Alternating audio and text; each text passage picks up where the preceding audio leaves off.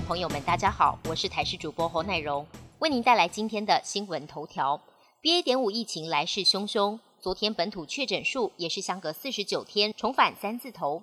不过，专家对于疫情规模看法不一。有工位专家分析，这波疫情加上黑数，到年底恐怕会让五六百万人确诊。不过，中国副医副院长黄高斌则认为，疫情大约在两个月后就会下降，预估在十月底进入尾声。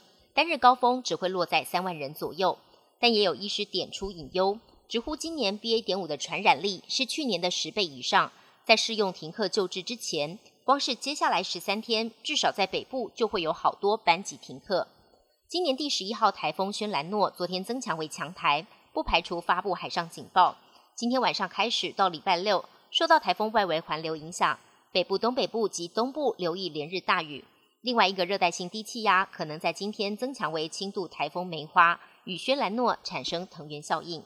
气温不断升高，玉里赤科山的金针也成为天灾损害的作物。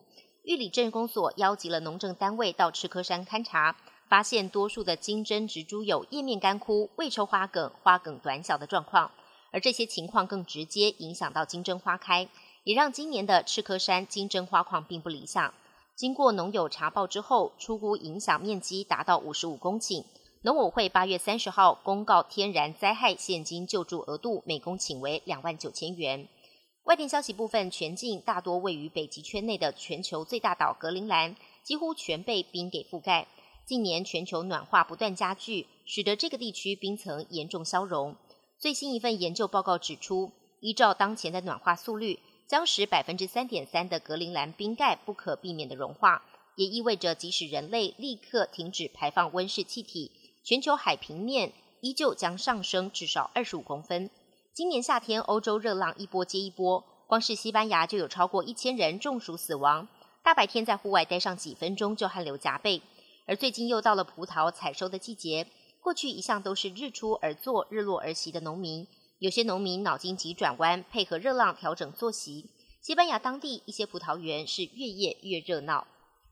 印度长期饱受严重空污所苦，尤其是冬天的雾霾，有时让人伸手不见五指。印度的新创公司开发出一款抗空污安全帽，在安全帽后方加装空气清净器，让机车族骑车时也能呼吸干净的空气。但这种安全帽要价不便宜，一顶要台币一千七百元左右。开发商正在积极改良，希望能推出更新、更平价的版本。本期新闻由台视新闻制作，感谢您的收听。更多内容请锁定台视各界新闻与台视新闻 YouTube 频道。